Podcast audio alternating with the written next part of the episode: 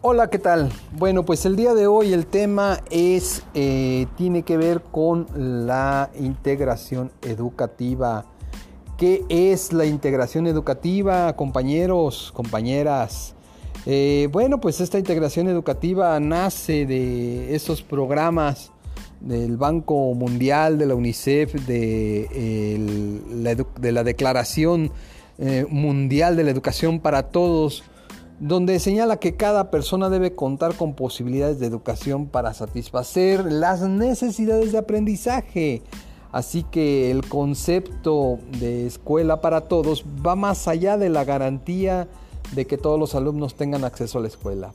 Recuerda que en este asunto pues tiene que ver también otros medios como es el asunto de la integración educativa, eh, como algunas otras situaciones de programas eh, que, han surgido aquí en México en nuestras escuelas como son las USAERS para tratar de integrar a, los alumnos y hoy lo conocemos como educación inclusiva. Eh, Recuerda que la USAER tiene un método de evaluación inicial que genera una planeación de intervención y esta intervención se le da seguimiento, así como algunas fichas de adecuaciones curriculares apropiadas a la discapacidad. Entonces, en una escuela eh, que se digne de llamarse integral o de integración o inclusiva, eh, debe de asegurarse que todos los niños aprendan sin importar sus características. Aquí lo importante es destacar que no podemos nosotros pensar en el ostracismo, en dividir o, dividir a los niños por eh, necesidades educativas especiales, sino que tratarlos de incluir a nuestra sociedad, a nuestras escuelas puesto que la sociedad no divide o no ve el segmento, sino al contrario, ve un todo. Entonces, eh, recuerda que se asegura que es una escuela integrativa o integradora, se asegura que todos los niños aprendan sin importar sus características. Aprendizaje de acuerdo a sus niveles, lo hemos platicado muchas veces con el término de la calidad educativa, lograr el máximo potencial del aprendizaje. Que se preocupe por el, progreso individual de los alumnos con un currículo flexible que responda a sus diferentes necesidades. Vas a encontrar muchas preguntas sobre educación inclusiva en el examen. Y bueno, el, eje central de esto es que los alumnos eh, desarrollen aprendizaje individual, pero no necesariamente tienen que ir al concepto de aprendizaje esperado como tal, sino que eh, logren ellos aprendizajes de acuerdo a sus diferencias. Otra de los rasgos que debe de contar una escuela integral o inclusiva mm, debe de ser el que cuenta con los servicios de apoyo necesarios. Situación que sabemos que en Michoacán no sucede, que no sucede en muchos de nuestros lugares, en nuestras escuelas. Muy apenas ahora en una nueva escuela que tenemos aquí en la zona, tenemos un apoyo necesario como es la USAER. El otro aspecto es que reduzcan los procesos burocráticos, que se reduzcan los procesos burocráticos y sobre todo eh, esos eh, tan cansados procesos de papeleo y favorecer una formación o actualización más completa de los maestros. Una escuela integrativa debe de favorecer una, una formación, una actualización completa del maestro. Además de que entienda de manera diferente la organización de la enseñanza, el aprendizaje es un proceso que se construye el propio alumno con experiencias cotidianas, conjuntamente con los demás. Recalquemos esto. El aprendizaje es un proceso que construye el propio alumno con su experiencia cotidiana. ¿Y qué experiencia cotidiana está teniendo ahorita nuestro alumno? ¿Y qué experiencia cotidiana tiene el alumno que es diferente a los demás o que tiene alguna discapacidad a los, eh, o no es como los demás? Entonces, revisemos estos puntos y veamos esos aspectos filosóficos de la educación integrativa o educación inclusiva.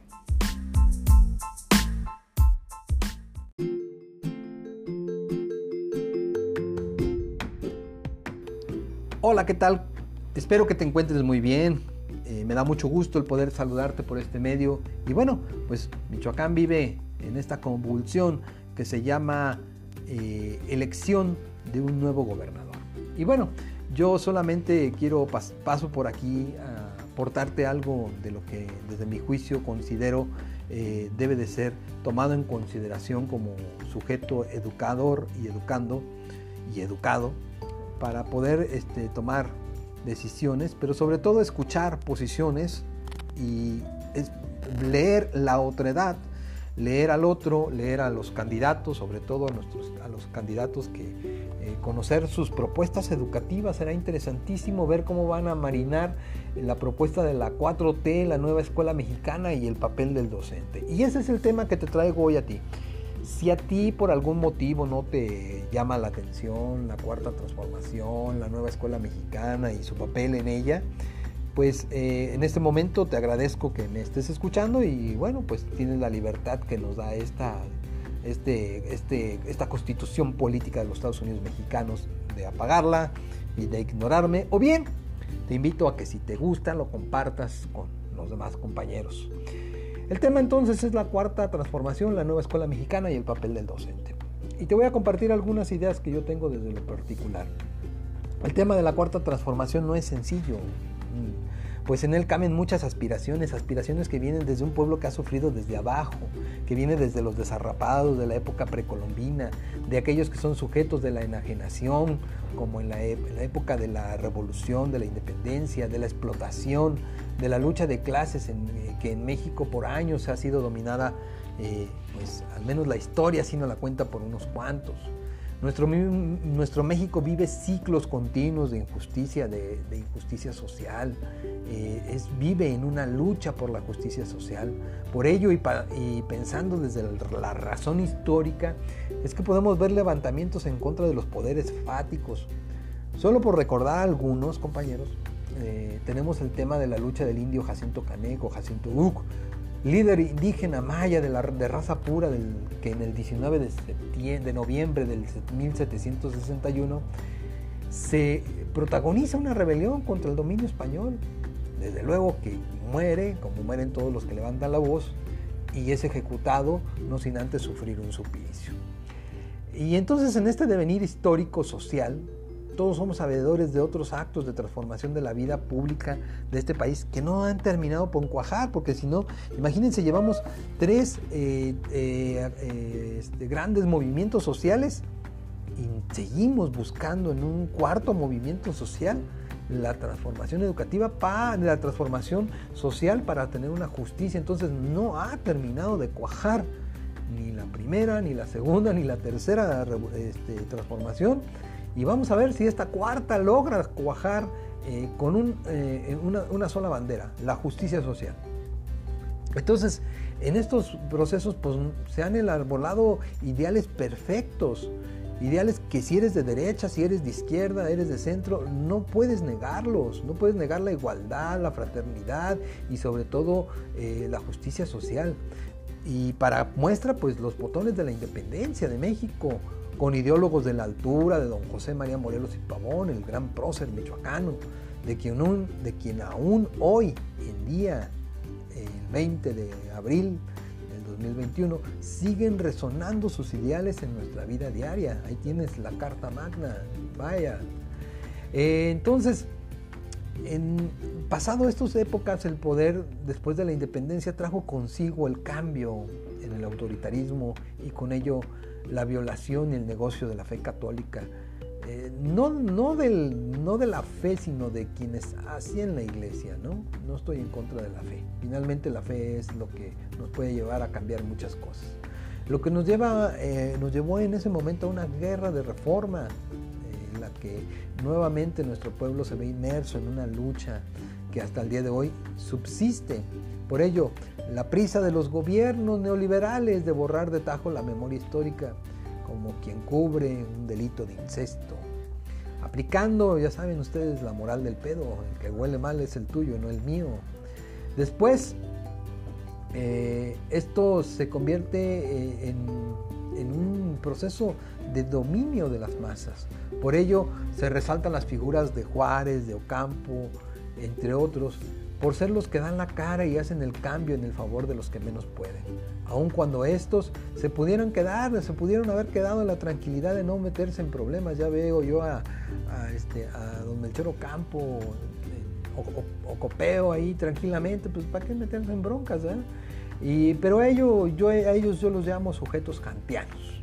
Los llamo así porque su imperativo categórico los hace actuar. ¿sí? Entonces, el México convulso eh, que busca ser y busca una identidad alejada de lo que decía eh, Rius, 500 años cristianos pero jodidos, nos lleva a una nueva lucha por condiciones de equidad, que se ve impulsada por los excesos del porfirismo, naciendo así lo que se conoce en la historia como la Revolución Mexicana, periodo en el que todos conocemos lo sucedido y los resultados de la organización social por medio de instituciones con el nacimiento del PRI, del Partido de la Revolución Institucional o de las instituciones, como ustedes quieran. Y sus 70 años en el poder, que, da, que, que de poco a poco se fue perdiendo los ideales para arrastrarse al México de la disque alternancia y del amaciato de partidos situados en las antípodas ideológicas y que hoy el rubor y sinvergüenza se juntan para hacer uno solo contra la lucha social de los de abajo. Entonces, ¿de qué hablamos cuando se dice que este país se está proyectando o, está en un proyecto de una cuarta transformación? Para mí, la respuesta es simple. Hablamos de una nueva lucha por los que menos tienen y pueden, contra los que quieren conservar el poder de seguir explotando. Entonces la 4T se adhiere a los valores universales y únicos para el bien social el contexto de hoy. Nos habla de un país que se pudre en la corrupción, por la normalización de la violencia, al grado de ver pacifistas agrediendo. Tenemos que seguir ejemplos de Gandhi y otros muchos que ustedes conocen. Seguramente el país, parece ser que el país ha sido dejado en crisis y los, eh, que llaman la 4T, los conservadores, creen que el cambio se tiene que hacer por arte de magia, como si de ellos no fuera la responsabilidad del destrozo de este país. Mejor aún, como si de ellos no, fuera, no fueran parte de este país. Y la gran pregunta que nos nace entonces es, ¿dónde están los que seguirían de México si ganaba Obrador? ¿Dónde están? Aquellos que dijeron que se iban a ir si ganaba Obrador. Pues ¿qué creen? Siguen aquí, pero ahora dan la lucha con lo único y más vil que tienen la necesidad del pueblo. En fin, la 4T es un conjunto de valores asociados a la idea de mejora social, de hacer más por el que menos puede, de equilibrar la riqueza, de actuar conforme lo dicta el buen comportamiento, es decir, de ser sujetos kantianos y asumirnos a nuestro imperativo categórico. Es, en otras palabras, no mentir, aun cuando lo pueda hacer y me beneficie, es no robar, aun y cuando el arca esté abierta y que nadie me vea, es no traicionar aun y cuando esto me beneficie. Esto implica que la nueva escuela mexicana sea diferente y su diferencia radica en los principios morales y éticos de los que ya hablamos, en la idea de luchar contra las desigualdades. Entonces el problema no es que las escuelas no sean como antes, sino que siguen siendo como antes eran, sujetas a fórmulas individualistas de competencia y bajo estructuras fundadas en el toyotismo y el fordismo. La escuela es un espacio para humanizar al sujeto. Entonces la nueva escuela mexicana debe de ser humanista. ¿Y qué es eso del humanismo?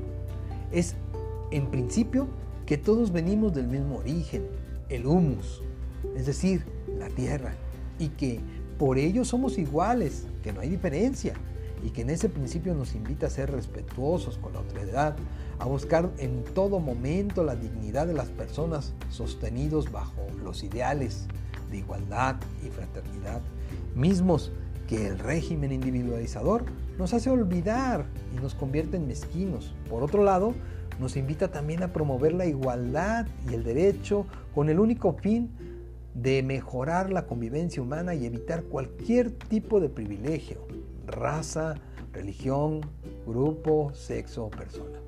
Y entonces, la nueva escuela mexicana es el conjunto de valores y acciones que nos llevan a la ejecución de la humanidad como derecho.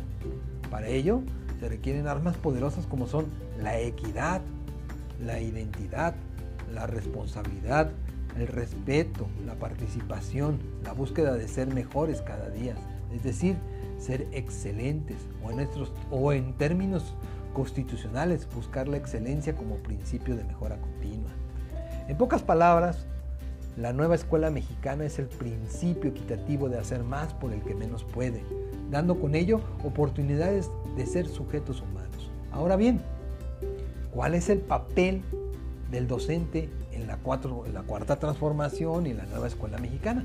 Su papel será el de ser actores de cambio, de ser sujetos capaces de ser críticos, es decir, de ser sujetos de cambio, de transformación. Por lo tanto, nuestros docentes de la nueva escuela mexicana deben regirse bajo el principio de curar y reparar todo el daño que causó el individualismo y el modelo por competencias.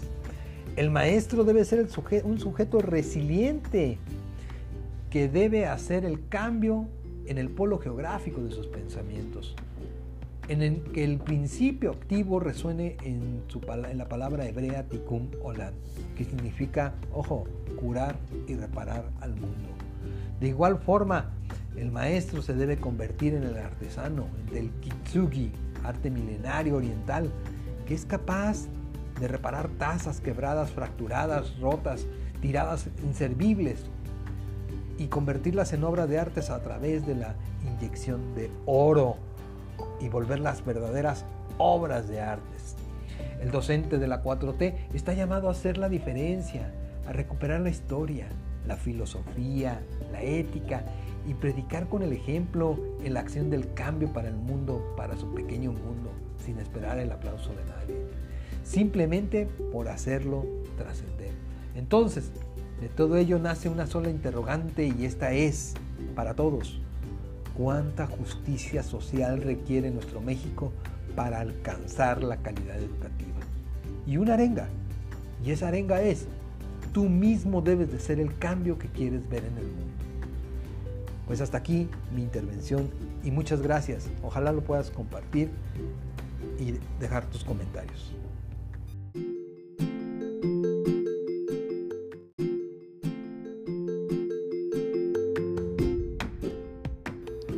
Hola, ¿qué tal? Espero que te encuentres muy bien. Eh, me da mucho gusto el poder saludarte por este medio. Y bueno, pues Michoacán vive en esta convulsión que se llama eh, elección de un nuevo gobernador. Y bueno, yo solamente quiero paso por aquí a aportarte algo de lo que desde mi juicio considero eh, debe de ser tomado en consideración como sujeto educador y educando y educado para poder este, tomar decisiones, pero sobre todo escuchar posiciones y leer la otredad, leer al otro, leer a los candidatos, sobre todo a, nuestros, a los candidatos que eh, conocer sus propuestas educativas. Será interesantísimo ver cómo van a marinar la propuesta de la 4T, la nueva escuela mexicana y el papel del docente. Y ese es el tema que te traigo hoy a ti. Si a ti por algún motivo no te llama la atención la cuarta transformación, la nueva escuela mexicana y su papel en ella, pues eh, en este momento te agradezco que me estés escuchando y bueno, pues tienes la libertad que nos da esta, este, este, esta constitución política de los Estados Unidos mexicanos de apagarla y de ignorarme, o bien te invito a que si te gusta lo compartas con los demás compañeros. El tema entonces es la cuarta transformación, la nueva escuela mexicana y el papel del docente. Y te voy a compartir algunas ideas que yo tengo desde lo particular. El tema de la cuarta transformación no es sencillo, pues en él caben muchas aspiraciones, aspiraciones que vienen desde un pueblo que ha sufrido desde abajo, que viene desde los desarrapados de la época precolombina, de aquellos que son sujetos de la enajenación, como en la, época de la revolución, de la independencia, de la explotación, de la lucha de clases eh, que en México por años ha sido dominada, eh, pues al menos la historia si no la cuenta por unos cuantos. Nuestro, nuestro México vive ciclos continuos de injusticia, de, injusticia social, eh, es, vive en una lucha por la justicia social. Por ello y, y pensando desde la razón histórica, es que podemos ver levantamientos en contra de los poderes fáticos.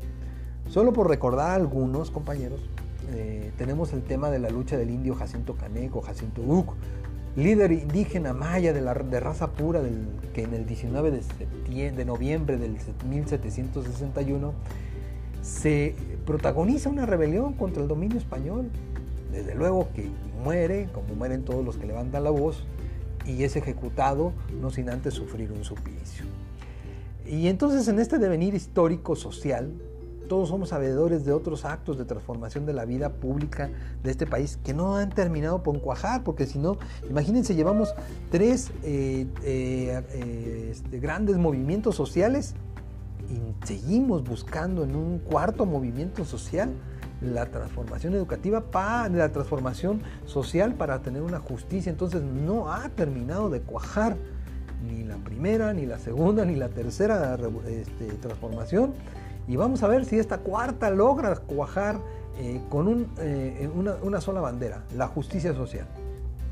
Entonces, en estos procesos pues, se han elaborado ideales perfectos, ideales que si eres de derecha, si eres de izquierda, eres de centro, no puedes negarlos, no puedes negar la igualdad, la fraternidad y sobre todo eh, la justicia social.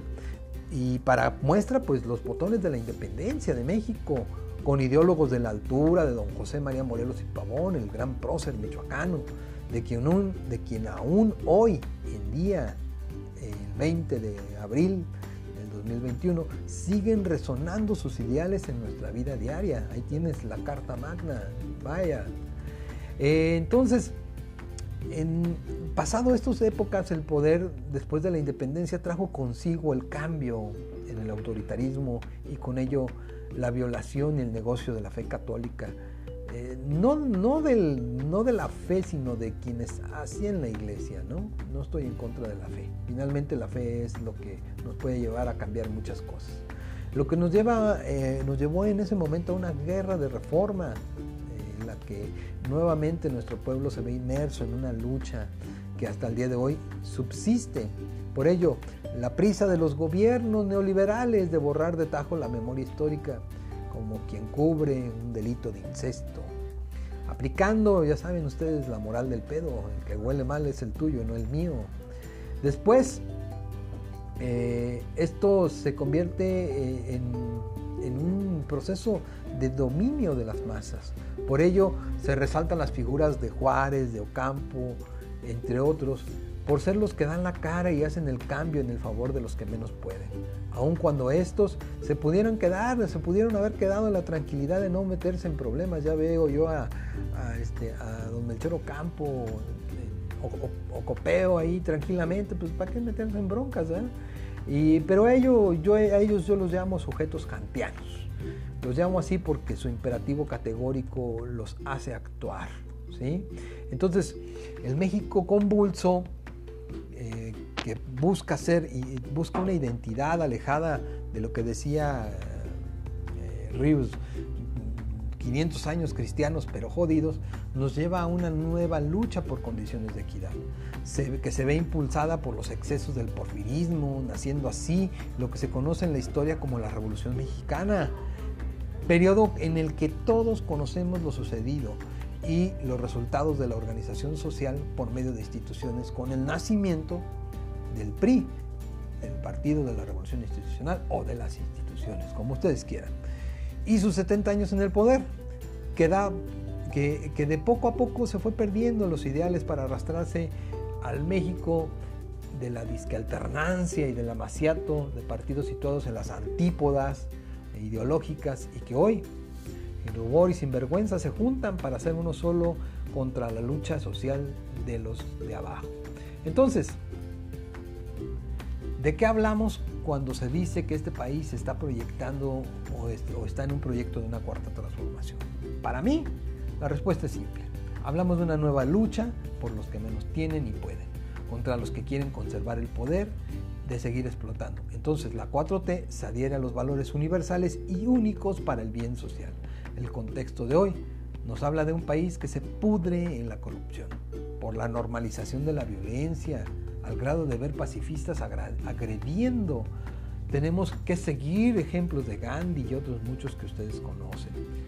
Seguramente el país, parece ser que el país ha sido dejado en crisis y los, eh, los que llaman la 4T, los conservadores, creen que el cambio se tiene que hacer por arte de magia, como si de ellos no fuera la responsabilidad del destrozo de este país. Mejor aún, como si de ellos no, fuera, no fueran parte de este país. Y la gran pregunta que nos nace entonces es, ¿dónde están los que seguirían de México si ganaba Obrador? ¿Dónde están? Aquellos que dijeron que se iban a ir si ganaba Obrador. Pues ¿qué creen? Siguen aquí, pero ahora dan la lucha con lo único y más vil que tienen, la necesidad del pueblo. En fin, la 4T es un conjunto de valores asociados a la idea de mejora social, de hacer más por el que menos puede, de equilibrar la riqueza, de actuar conforme lo dicta el buen comportamiento, es decir, de ser sujetos kantianos y asumirnos a nuestro imperativo categórico. Es, en otras palabras, no mentir, aun cuando lo pueda hacer y me beneficie, es no robar, aun y cuando el arca esté abierta y que nadie me vea, es no traicionar, aun y cuando esto me beneficie. Esto implica que la nueva escuela mexicana sea diferente, y su diferencia radica en los principios morales y éticos de los que ya hablamos, en la idea de luchar contra las desigualdades. Entonces el problema no es que las escuelas no sean como antes, sino que siguen siendo como antes eran, sujetas a fórmulas individualistas de competencia y bajo estructuras fundadas en el toyotismo y el fordismo. La escuela es un espacio para humanizar al sujeto. Entonces la nueva escuela mexicana debe de ser humanista y ¿Qué es eso del humanismo? Es, en principio, que todos venimos del mismo origen, el humus, es decir, la tierra, y que por ello somos iguales, que no hay diferencia, y que en ese principio nos invita a ser respetuosos con la otredad, a buscar en todo momento la dignidad de las personas sostenidos bajo los ideales de igualdad y fraternidad, mismos que el régimen individualizador nos hace olvidar y nos convierte en mezquinos. Por otro lado, nos invita también a promover la igualdad y el derecho con el único fin de mejorar la convivencia humana y evitar cualquier tipo de privilegio, raza, religión, grupo, sexo o persona. Y entonces, la nueva escuela mexicana es el conjunto de valores y acciones que nos llevan a la ejecución de la humanidad como derecho. Para ello, se requieren armas poderosas como son la equidad, la identidad, la responsabilidad, el respeto, la participación, la búsqueda de ser mejores cada día, es decir, ser excelentes o en, o en términos constitucionales buscar la excelencia como principio de mejora continua. En pocas palabras, la nueva escuela mexicana es el principio equitativo de hacer más por el que menos puede, dando con ello oportunidades de ser sujetos humanos. Ahora bien, ¿cuál es el papel del docente en la, en la cuarta transformación y en la nueva escuela mexicana? Su papel será el de ser actores de cambio, de ser sujetos capaces de ser críticos, es decir, de ser sujetos de cambio, de transformación. Por lo tanto, nuestros docentes de la nueva escuela mexicana deben regirse bajo el principio de curar y reparar todo el daño que causó el individualismo y el modelo por competencias. El maestro debe ser un sujeto resiliente que debe hacer el cambio en el polo geográfico de sus pensamientos, en el que el principio activo resuene en, la palabra hebrea tikkun olam, que significa, ojo, curar y reparar al mundo. De igual forma, el maestro se debe convertir en el artesano, del kitsugi, arte milenario oriental, que es capaz de reparar tazas quebradas, fracturadas, rotas, tiradas inservibles y convertirlas en obras de artes a través de la inyección de oro y volverlas verdaderas obras de artes. El docente de la 4T está llamado a hacer la diferencia, a recuperar la historia, la filosofía, la ética y predicar con el ejemplo en la acción del cambio para el mundo, para su pequeño mundo, sin esperar el aplauso de nadie. Simplemente por hacerlo trascender. Entonces, de todo ello nace una sola interrogante y esta es, para todos, ¿cuánta justicia social requiere nuestro México para alcanzar la calidad educativa? Y una arenga, y esa arenga es, tú mismo debes de ser el cambio que quieres ver en el mundo. Pues hasta aquí mi intervención y muchas gracias. Ojalá lo puedas compartir y dejar tus comentarios.